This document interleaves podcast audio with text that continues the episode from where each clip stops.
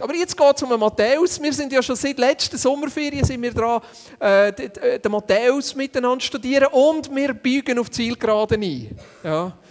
Ihr wisst ja, ich mache einen Austauschsport, oder probiere es auf jeden Fall.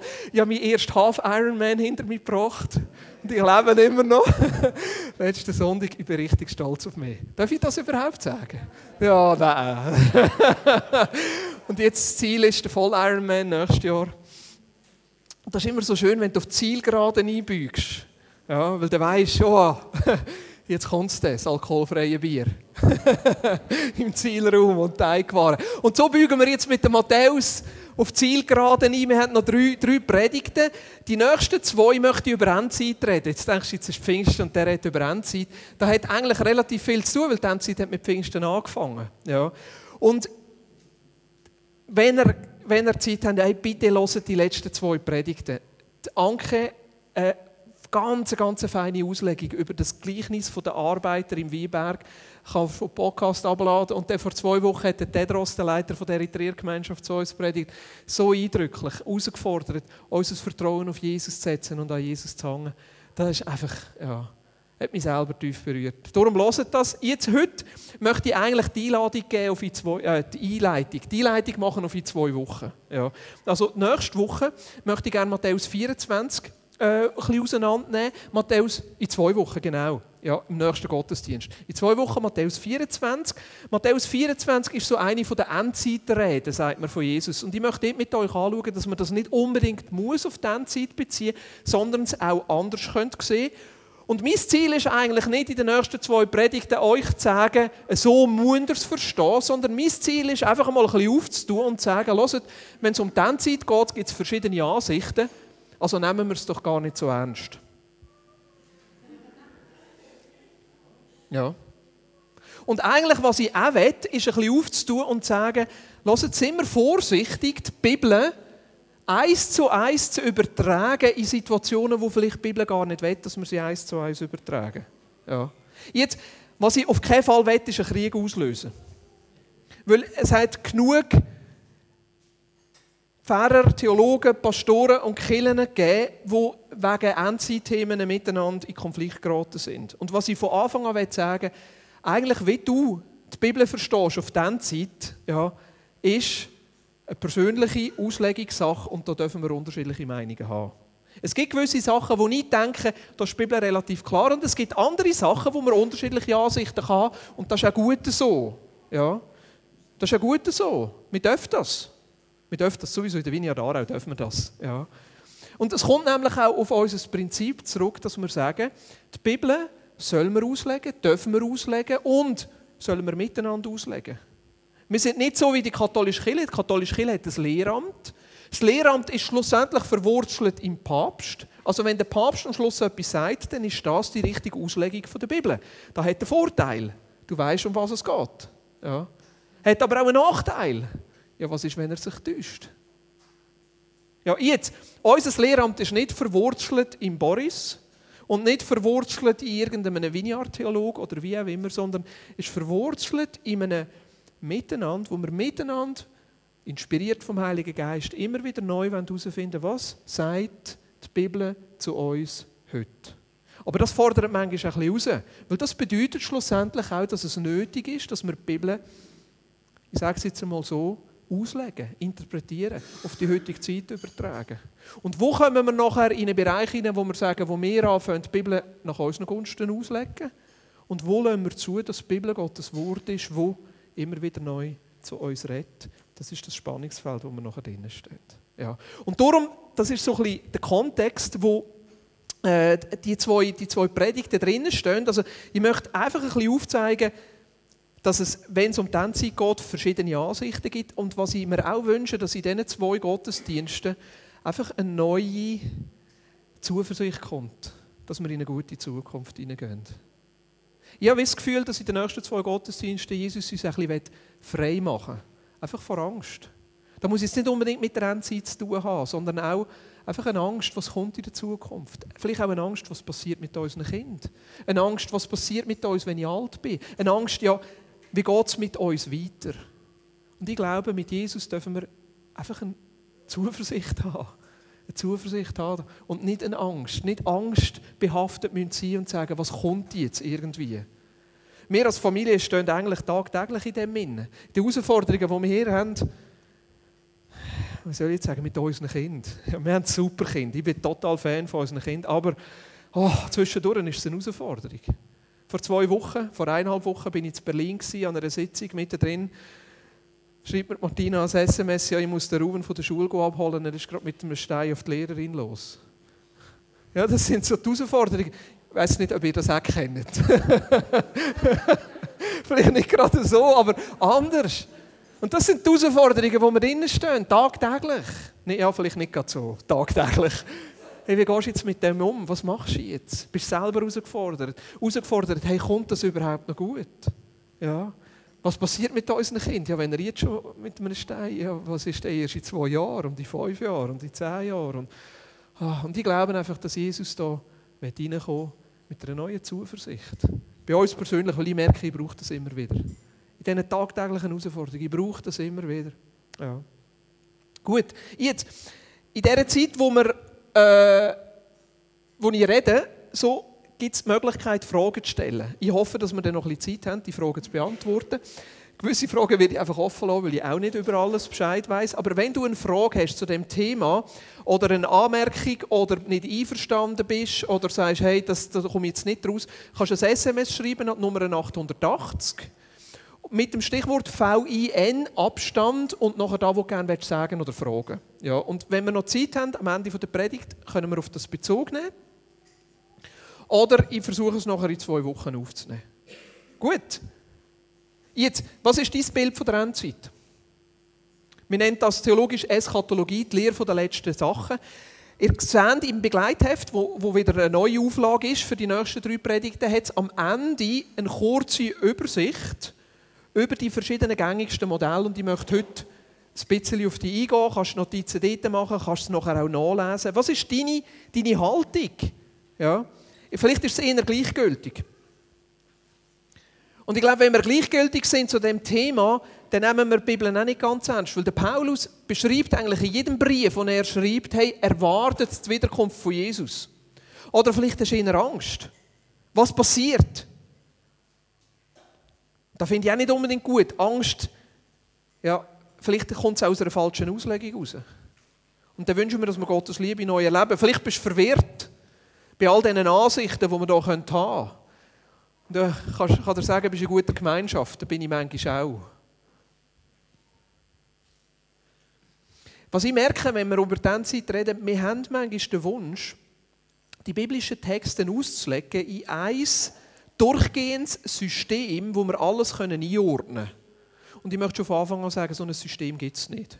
Die Bibel gibt uns keinen genauen Fahrplan, wie sie in der Endzeit wird aussehen Wieso haben wir den Wunsch? Ich habe das Gefühl, wir haben häufig den Wunsch, weil wenn wir es können erfassen, ergreifen, verstehen, dann gibt uns das Sicherheit. Alles, was wir können wissen können, wir kontrollieren und alles, was wir können kontrollieren können, gibt uns Sicherheit. Wir haben es wie im Griff. Und da ist für mich manchmal auch so ein bisschen da, wo ich sehe als Motivation, wenn wir die Endzeit, das Ganze in ein System hineinpacken, wo wir alles und jedes Detail verstehen und was passiert, wenn und wie sieht das aus, dass das eigentlich mitgetrieben ist von unserem Wunsch nach Sicherheit. Und ich glaube, diese Sicherheit kann es schlussendlich nur Jesus geben. Ein Vertrauen darauf, dass er der König ist und ein Vertrauen darauf, dass er es im Griff hat. Jetzt leben wir in der Endzeit. Ich glaube schon. Ich glaube, wir leben in der Endzeit seit Jesus auferstanden, aufgefahren und den Heiligen Geist geschickt hat. Sind wir jetzt näher in der Endzeit als der Paulus? Ich glaube auch. Jetzt will an Gott die Endzeit noch? Ich weiß es nicht. Vielleicht kommt Jesus morgen zurück, vielleicht ist er tausend Jahre. Also ich, will, ich habe keine persönliche Sicht, dass ich sage, wir leben in der Endzeit und die Wiederkunft von Jesus steht unmittelbar bevor. Vielleicht, vielleicht aber auch nicht. Ich gehe doch ein bisschen entspannter damit um. Es gibt mir auch eine gewisse Freiheit. Das heisst aber nicht, dass ich nicht separat sein Bin ich parat, wenn Jesus zurückkommt? Ja, ich glaube schon. Könnte ich noch parater sein? Ich glaube auch. Jetzt, wieso, wieso ist mir das Endzeit-Thema wichtig? Es gibt immer so Phasen. in unserem, in unserem Denken, in unserer christlichen Theologie und in uns, es gibt, wie soll, bös gesagt, wir haben in unserer Christenheit ein bisschen Trends. Ja, es gibt wie so Trends. Toronto ist ein Trend, äh, Bethel ist ein Trend. Es gibt immer so Sachen, wo plötzlich, manchmal ist das wirklich, oder in den meisten Fällen, auch so ein bisschen Geist gewirkt. Dass Gott etwas auf unsere Agenda schreibt. Es hat eine Zeit gegeben, wo vor allem das Endzeit-Thema ein riesen Trend war. Und ich glaube, wir kommen in eine Zeit rein, wo das auch wieder so ein, bisschen ein Trend wird. Ja. Ist ein faszinierendes Thema. Man kann auch relativ viel Geld machen mit dem Thema. Ja. Jetzt, wieso sage ich, dass es ein Trend wird? Ähm, vielleicht haben einige von euch die finalen Bücher gelesen. Ich persönlich finde die völliger Schrott, obwohl es interessante Bücher sind. Es hat einen Film daraus gegeben, der heißt Left Behind. Der kommt jetzt frisch raus. Ja, mit Nicolas Cage in der Hauptrolle. Ich bin gespannt, wer als sie als Antichrist nehmen. Ja, vielleicht könnten wir uns bewerben. Ich weiß es auch nicht. Al Pacino. Ja, wäre ein guter Antichrist. Gérard Depardieu. Ja? Weiß auch nicht? Nein, nicht. Jack Nicholson, genau, Jack Nicholson. Auf jeden Fall, Al Pacino ist äh, Star in der Rolle. Der Film kommt, ich weiß nicht, ob er dieses Jahr rauskommt oder nächstes Jahr rauskommt, aber ich glaube, das wird dazu führen, dass wir uns wieder neu mit dem Thema, ja, was ist Endzeit und auf was gehen wir zu tun. Jetzt, was wissen wir sicher über die Endzeit? Auch noch eines, was wissen wir sicher, sage ich einfach aus meiner persönlichen Perspektive heraus. Aber wenn wir all die verschiedenen Modelle, wo, wo, wo die Endzeit-Theologen aufgestellt haben, schauen, was ich glaube, was die Bibel relativ sicher ist, ist, dass die Endzeit ist wie das, was die gegenwärtige Zeit abschließt. Also es gibt einmal eine Zeit, wo, so wie wir jetzt leben, unser Weltsystem, unser Wirtschaftssystem, unser Umgang miteinander, wo wieder mal zu einem, zu einem Ende kommt. Also es gibt einmal einen Punkt, also es gibt nicht einfach eine Entwicklung so, sondern es gibt einmal einen Punkt und dann kommt etwas anderes. Ja, ich denke, das ist von der Bibel her relativ klar. Jetzt, wie wird der Punkt sein? Der Punkt wird sein, wenn Jesus zurückkommt. Jetzt, da denkt es mir manchmal, ist eine falsche Vorstellung. Ähm, Jesus ist weit, weit weg und irgendwann kommt er zurück. Und im Moment, in der Zwischenzeit, hat er nichts mit uns zu tun. Das glaube ich nicht. Ja, sondern Jesus ist jetzt da. Er ist präsent durch seinen Geist. Der Geist Gottes ist nichts anderes als Gottes Realität unter uns. Seine Kraft, seine Gegenwart, seine Liebe ist eine Form, wie Jesus unter uns lebt. Und auch in dieser Zeit, bis Jesus zurückkommt, heißt nicht, dass nichts passiert und dann, wenn Jesus zurückkommt, dann haben wir plötzlich alles. Wir glauben daran, dass jetzt schon Reich Gottes sichtbar wird. Dass jetzt schon Jesus unter uns wirkt und unter uns regiert. Wie passiert das? Indem als zum Beispiel Menschen eine Hoffnung erfahren, über den Tod ausgehen. Indem als wir uns verschenken an Menschen, die am Rand der Gesellschaft stehen. Indem als wir uns auftun für Menschen, die aus anderen Kulturen kommen. Indem als wir die Welt ein Stückchen besser machen. Ja. Und ich glaube, dass das unser Auftrag ist, bis zu dem Punkt, wo Jesus wiederkommt. Was passiert, wenn Jesus wiederkommt? Ich glaube, dort spielt man auch relativ klar, dass jeder von uns, und ich brauche jetzt das Wort bewusst, jeder von uns darf vor Jesus Rechenschaft ablegen. Nicht muss. Ich freue mich auf das. Mit Jesus mein Leben zu besprechen. Und sagen, Jesus, nach bestem Wissen und Gewissen habe ich einfach mein Leben mit dir leben und zum Wohl von anderen Menschen einsetzen Siehst du das auch so? Ich hoffe es. lass doch unser Leben mit, lass doch mein Leben miteinander anschauen. Wo, wo hast du gewirkt, verstehen, da habe ich nicht verstanden, wie war es so? Gewesen? Und ich, für mich ist das ein Dürfen. Dürfen Rechenschaft ablegen. Dürfen mit ihm mein Leben besprechen. Und er darf es beurteilen. Ich glaube, da ist die Bibel auch relativ klar, dass das wird passieren, jedem Mensch. Und dann, dass Gott, in dem Sinne sein Reich, und dass Jesus sein Reich auf dieser Erde etabliert. Und das ist auch etwas, wo wir, wo wir uns neu überlegen müssen. Der Himmel ist nicht eine Realität, die geistig ist, irgendwo weit weg. Die Bibel ist relativ klar, dass sein Reich auf dieser Erde wird sein. Also die Vorstellung zum Beispiel, wir werden entrückt und sind irgendwo noch anders, ist ein, eine weltverneinende und nicht unbedingt biblische Vorstellung. Ja? Wo eher aus dem Wunsch entspricht, dass wir nichts mit dieser bösen Welt zu tun haben, als mit dem biblischen Bild von Jesus, wo Mensch wird, in der heutigen Zeit und Realität, in allem Zerbruch und allem Schlechten und da, mitten in unseren Herausforderungen, sein Reich sichtbar machen. Und wenn er zurückkommt, wird sein Reich, der Himmel wird auf dieser Erde sein. Wir haben gestern über das geredet, hat Martina gesagt, ja, Judy, hui, da kann ich meine Bienen behalten. Ja, man, äh, ja, man überlegt, ja, stechen es denn nicht mehr? Wahrscheinlich schon. Also, wie, wie wird das aussehen? Wie, wie können wir uns das vorstellen? Ich glaube nicht viel anders als jetzt, aber erlöst. Heil, ganz. Aber wir werden Aufgaben haben, wir werden da sein. Und darum, überall dort, und das ist auch wieder eine persönliche Meinung, überall dort, wo ich das Gefühl habe, die Endzeit führt uns weg von der Realität, führt uns weg vom Gegenständlichen, führt in eine Trennung in die böse, böse Welt und das gute Geistliche, verpassen wir eigentlich etwas von dieser Botschaft von Jesus, wo uns verankert, hier in unserem Alltag und uns fähig macht, unser Glauben hier im Jetzt zu leben. Und gleichzeitig die Perspektive zu haben, Jesus kommt zurück. Und dann erst kommt das Vollständige. Jetzt leben wir noch in einer zerbrochenen Welt, in einer ungerechten Welt.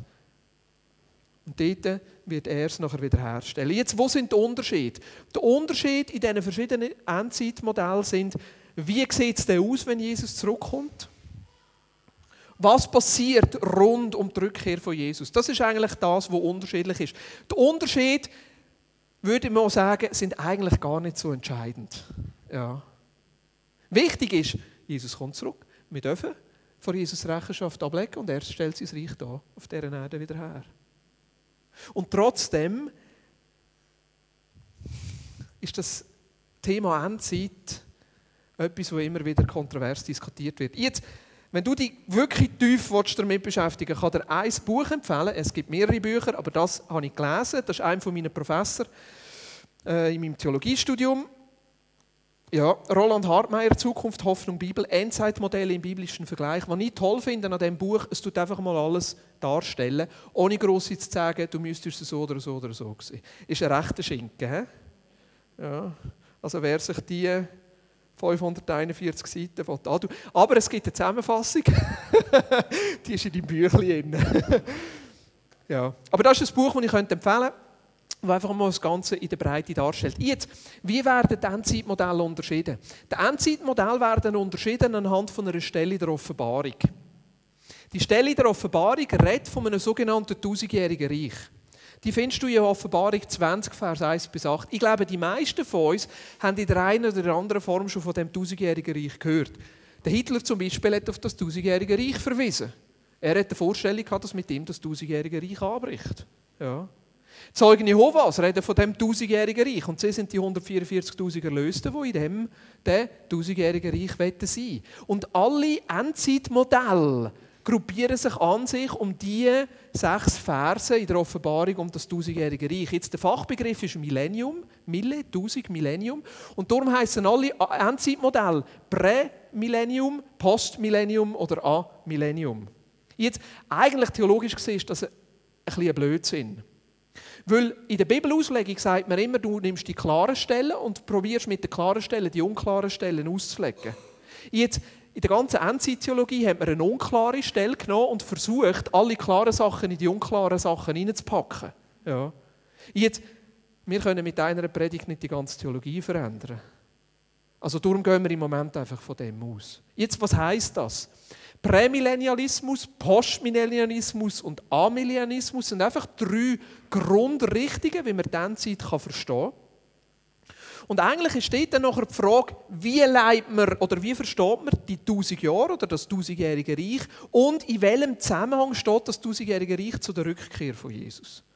Jetzt Prämillennialisten, Prämillennium, ja, sind die, die das tausendjährige Reich wörtlich verstehen. Also sagen, es wird eine Zeit geben, wo Jesus auf dieser Erde tausend Jahre regiert. Und das sind genau die tausend Jahre.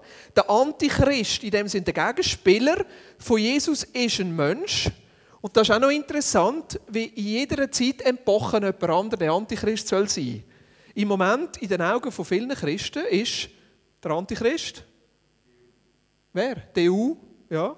Da wäre jetzt zum Beispiel einer da wäre jetzt eher ein, ein, ein, ein amilianistische, weil wenn man die EU als Antichrist bezeichnet, dann würde man mehr ein System nehmen.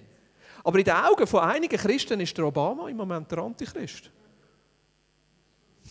Das ist noch krass. Vorher war der Bill Clinton. Ich sage immer der Bill Gates, also wenn man das Windows erfindet. Für andere ist es Steve Jobs oder was ich meine, Steve Jobs, hey, Apple, der abissene Göpfel, hey. Wow! Und ich sage dir, wenn du auf dem Internet googelst, das ist ganz lustig, weil es gibt ja die Zahl 666. Was alles mit dieser Zahl 666 verbunden wird. Du kannst den Namen Bill Gates nehmen, du kannst den Namen äh, äh Obama nehmen, du kommst immer auf die 666 irgendwie. Ja. Äh, zur Zeit vom Luther war natürlich der Papst der Antichrist. Ja. Also, versteht ihr, dort, dort kommt es nachher auch ein gefährliche Komponenten über. Wenn unsere Endzeittheologie anfängt, unser politisches Denken so zu beeinflussen, dass es Gegner gibt, dann wird es wirklich gefährlich. Wirklich gefährlich. Und da sind wir nachher in einem Schwarz-Weiß-Denken ist, wo ich glaube, wo nicht dem Gesetz der Liebe von Jesus entspricht, wo nicht dem entspricht, wo Jesus eigentlich wollte. Aber noch eines, die Auslegung vom Prämillianismus ist eine gängige Auslegung und ist eine Möglichkeit, die Bibel auf die Endzeit hin zu interpretieren. Was bedeutet das Prä? Das Prä ist der latinische Ausdruck für vor, vor den 1000 Jahren und das bezieht sich auf die Rückkehr von Jesus. Also es heißt, zuerst kommt Jesus zurück und nachher haben wir das tausendjährige Reich. Jetzt im Prämillianismus, in dieser Denkweise, sagt man eigentlich, die Welt geht Grund. Also es wird alles immer schlimmer und schlimmer und schlimmer und schlimmer. Ja. Es gibt am Schluss einen Überrest und der winzige Überrest wird noch erleben, wie Jesus zurückkommt. Und mit denen wird es noch ein tausendjährige Reich sein. Da gibt es eine riesige Diskussion darüber, wann kommt die Entrückung. Kommt die vor den sieben Jahren, in der Mitte der sieben Jahre und Ende der sieben Jahre? Ja. Also da gibt es riesige theologische Konflikte über das anhand von dem Modell.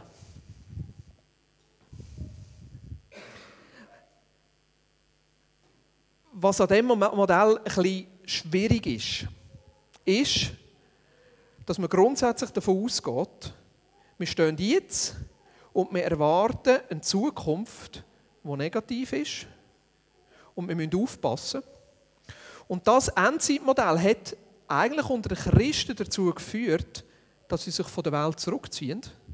Und auch sagen, wir müssen ja keinen Naturschutz machen, wir müssen uns ja nicht um Gesellschaft kümmern, weil am Schluss geht eh alles kaputt. Ja. Das Gegenteil der Prämillianisten sind die Postmillianisten. Die sagen auch, das tausendjährige Reich ist wörtlich verstehen. Es gibt ein tausendjähriges Reich, aber Jesus kommt erst am Ende dieser tausend Jahre zurück. Darum Post, also Millennium, Post-Millennium, nach den tausend Jahren kommt Jesus zurück. Jetzt, das sind vor allem die Pietisten im 18. Jahrhundert in Deutschland, Spene, Franken, Zinzendorf. Was ich das Interessanteste finde an denen, an den Postmillianisten, die haben durch das Endzeitmodell eine unglaubliche Energie entwickelt, ihre Gesellschaft positiv zu gestalten. Es sind die, die die Schule geprägt haben. Es sind die, die gesagt haben, wir müssen den Armen dienen. Es sind die, die gesagt haben, hey, wir als Christen haben eine Verantwortung in der Gesellschaft. Also gerade das Gegenteil von der prämillianistische Tendenz, sich zurückzuziehen. Die Postmillianisten haben eine Tendenz, reinzugehen in die Gesellschaft, weil mit allem, was wir machen, kommt das tausendjährige Reich näher und wenn das tausendjährige Reich kommt, dann kommt auch Jesus näher und was wir ja wollen, ist, dass Jesus zurückkommt. Mir gefällt das. Auch sie legen das tausendjährige Reich wörtlich aus. Also verstehen die Bibel sehr, sehr wörtlich, übertragen das sehr, sehr wörtlich. Ja, aber trotzdem, Postmillianisten sind an sich eher ein bisschen eine Minderheit, wenn es um die Auslegung geht. Die Amillianisten, und A bedeutet A nicht, also aus dem Lateinischen die Verneinung. Und eigentlich ist es ein, bisschen ein falscher Ausdruck. Die Amillianisten sind die, die jetzt sagen, wir dürfen die Verse nicht wörtlich verstehen. Prämillianisten, Postmillianisten verstehen sie wörtlich. Es gibt ein tausendjähriges Reich mit tausend Jahren. Die Amillianisten sagen, nein, das dürfen wir nicht wörtlich verstehen, sondern das ist ein geistliches Bild. Jetzt, was löst das bei euch aus, wenn ich sage, wir dürfen es nicht wörtlich verstehen? Ja, ist es denn nicht biblisch? Das ist das, was häufig passiert in unserem Denken. Biblisch ist wörtlich und wörtlich ist biblisch. Ich hoffe, dass ich euch jetzt hier nicht den Bär aufbinde. Und ich möchte euch eigentlich auch nicht Honig ums Maul herumstreichen. Und ich hoffe auch nicht, dass euch jetzt da, wo ich sage, in den falschen Hals kommt. Aber für einige ist das, was ich jetzt sage, wirklich zum Haarölzeichen. Und ich bin froh, dass es am Pfingsten schön Wetter ist und nicht Katzen hagelt. Aber eigentlich, das Wetter, das wir gerade haben, ist wirklich voll fett, oder? Wenn jemand in 50 Jahren meine Predigt lässt und die Ausdrücke hört, was versteht er? Versteht er, was Vollfett heisst? Vor 50 Jahren früher, was würde sagen, wenn er denkt, Vollfett? Ja, er denkt an Sonntagsbraten, oder? ein vollfetter Sonntagsbraten. Was versteht ihr, wenn ich sage vollfett? Etwas in falschen Hals bekommen, einen Bär aufbinden. Ich wollte keinen Bär aufbinden. Was ist das für eine Kille? Wo man einen Bär aufgebunden bekommt. Und dann muss man einen Bär heimschleppen. Honig ums Maul umstreichen, mega cool. Dort wollte ich auch mal her. Also, es gibt doch in unserem Spruch ist es doch völlig normal, dass wir eine bildliche Sprache haben. Dass wir Sachen versuchen zum Schreiben. Ja. Und so gibt es eine, eine Form, auch unter in der jüdischen Kultur, und Jesus hat das übernommen, wo eine sogenannte apokalyptische Sprache ist. Eine bildlich verstandene Sprache. Was wollte ich damit sagen? Eine wörtliche Auslegung muss nicht unbedingt biblisch sein und eine biblische Auslegung muss nicht unbedingt wörtlich sein. Ich hoffe, ihr versteht, was ich damit sagen will. Damit wollte ich nicht sagen, wir sollen die Bibel nicht auch wörtlich verstehen. Aber die Frage ist, wo? Die Frage ist immer bei diesen Bibeltext, wie haben sie die unmittelbaren Hörer verstanden? Haben sie die vielleicht in einen ganz anderen Kontext gebracht? Haben die vielleicht von Anfang an gedacht, ja, wenn Jesus da von Sternen vom Himmel und von den Wolken kommt und vom, vom Zeichen vom Adler und von der Zerstörung und vom ich nehme jetzt Versen aus Matthäus 24 und da werde ich in zwei Wochen eingehen. Vielleicht haben die das gar nicht wirklich verstanden. Vielleicht war für die klar, weil sie ein ganz anderes Denken und einen ganz anderen Hintergrund hatten. Ja, Jesus meint das gar nicht wirklich, sondern braucht eine Metapher oder ein Bild oder einen Anklang an etwas, was für sie eigentlich ganz anders war. Darum, wenn ich da sage, die Amilianisten verstehen den Text nicht wörtlich, wollte ich damit nicht ausdrücken, dass es nicht biblisch ist. Sind deswegen die Amilianisten die Einzigen, die es erfasst haben? Nein. Ja, auch nicht.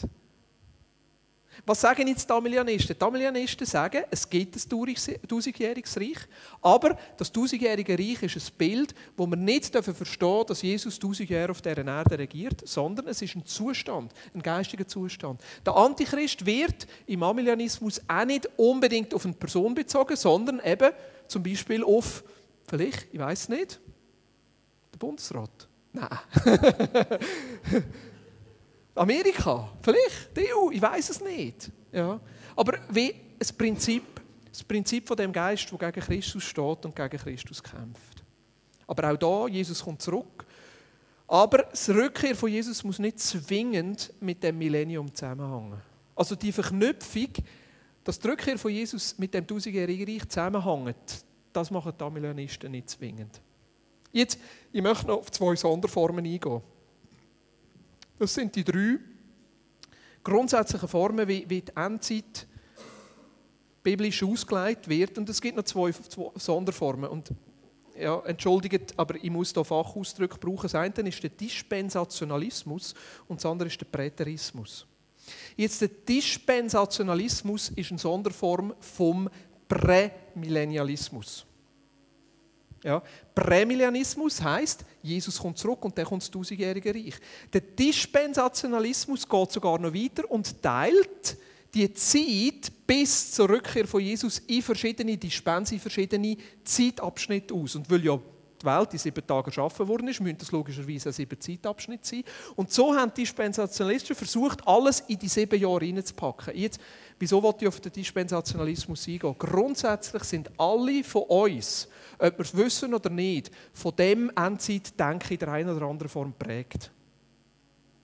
Die Left Behind Bücher, die finale Bücher, die Filme und alles gehen in dem Sinn auf das Denken zurück, auf den Dispensationalismus. Es ist eine mögliche Form, wie man die Endzeit auslegen kann, jetzt aus meiner persönlichen Sicht die unwahrscheinlichste Form. Aber das ist nur eine persönliche Meinung. Ich will niemandem sagen, dass wir es nicht so auslegen dürfen.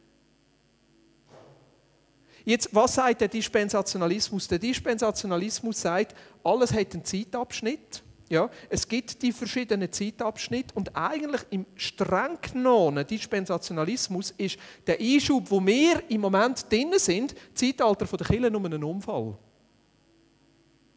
Und der Unfall ist passiert, weil das Volk Israel Jesus nicht angenommen hat. im streng genommen. Es gibt Leute, die das weiterentwickeln, aber das Volk Israel spielt dort eine grosse Rolle und eigentlich braucht es noch das tausendjährige Reich. Dann kommt die Entrückung und im tausendjährigen Reich wird Jesus mit Israel zusammen regieren und alle Verheißungen, die direkt an Israel gegangen sind, werden nachher im tausendjährigen Reich erfüllt. Weil wir haben Verheißungen im Alten Testament als Volk Israel, die bis jetzt nicht erfüllt worden sind. Das heißt, es braucht wie das tausendjährige Reich und die Dispensationalisten packen nachher alle Verheißungen in das tausendjährige Reich und dort wird es nachher erfüllt. Andere Ausleger sagen nachher, ja, all die Verheißungen, die nicht, noch nicht erfüllt sind, die werden jetzt erfüllt mit der Kirche, mit dem neuen Volk Gottes. Das ist eine andere Möglichkeit, das auszulegen. Aber in dem Dispensationalismus kommt wie Israel und das Volk Israel und manchmal auch die Nation Israel eine ganz andere Bedeutung über. Jetzt, diese Form der Auslegung ist erst 1830 entstanden unter dem Darby, durch die Scofield-Bibel eigentlich so ein verbreitet wurde. Und eigentlich theologisch, geschichtlich gesehen, ist das eine absolute Minderheitenposition. Aber in unserem Denken, wenn ich merke, wenn ich mit Menschen über die Zeit rede, kommt immer die führen. Es kommt immer gerade zuerst führen an. Und das ist genau da, wo sagt, es wird immer schlimmer und schlimmer und schlimmer und schlimmer. Und dann kommen die sieben Jahre und hoffentlich werden wir vorher entrückt und es wird alles ganz, ganz schlimm. Und dann kommt der Teufel und wir werden abfallen und wir müssen aufpassen. Das hat eigentlich alles mit dieser Denkweise dazu. Ja, ist eine Möglichkeit, aber nicht unbedingt die logischste. Ja. Die andere Form, die ich auch noch schnell erwähnen will, ist der Präterismus. Jetzt, was ist das? Präterismus ist eine Form, wo wir im Prämillenismus, aber auch im Amillennialismus haben. Und der Präterismus sagt, dass relativ viel von dem, was Jesus in der Endzeitrede sagt oder in der Offenbarung sagt, schon passiert ist oder aus seiner Sicht passieren wird im ersten Jahrhundert nach Christus. Und sich gar nicht unbedingt auf die Endzeit bezieht.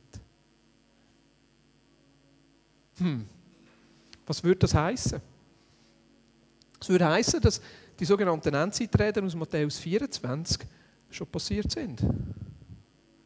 Es würde heißen, dass ein Teil von der Offenbarung schon passiert ist. Würde uns ein bisschen befreien, weil wir keine Angst mehr haben. Ich finde diese Sicht noch cool. Ja. Und darum möchte ich eigentlich in der nächsten Predigt auf diese Sicht einmal eingehen. Auch nicht, um zu sagen, ihr müsst es alle so sehen. Aber um einmal eine andere Sicht aufzutun und zu sagen, es wäre eine Möglichkeit, die Texte so zu lesen. Wenn du dich vorher schon damit beschäftigen willst, ein Freund von mir, ein Kollege von mir von der Vinia Rolte, der René Steiner, hat eine Abhandlung darüber geschrieben, Matthäus 24. Wir haben die mal so produziert, zum Mitnehmen. So ein Büchlein würde 2 Franken kosten, einfach Produktionskosten. Mittag lade ich das PDF aufs Internet, dann kannst du es gratis abladen und selber ausdrucken. Und noch eines, wir machen das nicht, um zu sagen, so muss es sehen. Ich hoffe, das versteht ihr. Aber einfach um einen Beitrag zu leisten und zu sagen, wir können es auch so sehen. Ja. Ist das gut? Ja. Nicht, dass plötzlich jemand unter Druck kommt und was ich wirklich nicht will, ist in dem Sinn äh, Krieg auslösen. Jetzt, was ist die grosse Frage? Was ist die richtige Sicht? Soll ich jetzt Prämilialist, Amilianist, Postmilialist, Dispensationalist oder Präterist sein? Ich bin präteristischer Amilianist. Aber am Schluss, am Schluss, was ist wichtig? Und lasst, ich glaube, es gibt kein System, wo der Bibel vollständig gerecht wird. Jede Denkweise hat irgendetwas, zum Beispiel meine Denkweise, der präteristische Amilianismus, berücksichtigt in meinen Augen das Volk Israel zu wenig. Ja. Und die komme ich noch nicht ganz draus, ich weiß noch nicht und gleichzeitig merke ich, am Schluss, wird es wahrscheinlich ganz anders sein, als wir gedacht haben. Am Schluss wird es ganz anders sein. Was ist wichtig? Dass Jesus zurückkommt. Was ist wichtig? Dass wir jetzt in dem Bewusstsein leben, dass Jesus König ist. Und die Frage ist, führt uns unsere Sicht von der Endzeit zu einem größeren Vertrauen zu Jesus? Führt uns zu einem Vertrauen auf den König? Führt uns zu einer Freude und zu einer Zuversicht? Führt uns zu einem größeren Commitment an Nächsten? an die Welt. Führt uns dorthin? Wenn es uns nicht dorthin führt, glaube ich, müssen wir unsere Endzeitsicht überdenken. Wenn es uns nicht Energie gibt, zum zu sagen, ich will den Jesus weitergeben. Ich will Reich Gottes sichtbar machen. Ich will das Leben von jemand anderem können bereichern können. Dann würde ich sagen, das stimmt etwas nicht. Ich wollte heute Morgen nicht überfordern mit der Information, sondern einfach aufzeigen, dass es verschiedene Möglichkeiten gibt. Und schlussendlich möchte ich an dem Punkt landen. Jesus hat es im Griff. Vielleicht habe ich jetzt so verwirrt, dass ich sage, das ist das Einzige, was noch bleibt. Jesus hat es im Griff. Philipper 1,6. Ich bin überzeugt, dass der, der etwas so Gutes in eurem Leben angefangen hat, dieses Werk auch weiterführen und bis zu jenem großen Tag zum Abschluss bringen wird, an dem Jesus Christus wiederkommt. Ah, das ist für mich wie eine Schlüsselstelle wo ich selber wieder zur Ruhe kommen kann. In allen Herausforderungen, in allem Ungewissen, in allem sagen, Jesus, ich weiß es nicht.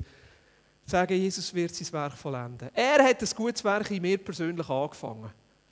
Aber er ist noch nicht fertig. Er ist noch nicht fertig. Aber er wird es zum Abschluss bringen, bis Jesus wiederkommt. Er hat auf dieser Welt ein gutes Werk angefangen. Und er wird es zum Abschluss bringen, bis er wiederkommt. Und die zweite Stelle, wo mir Ruhe gibt, ist Epheser 1.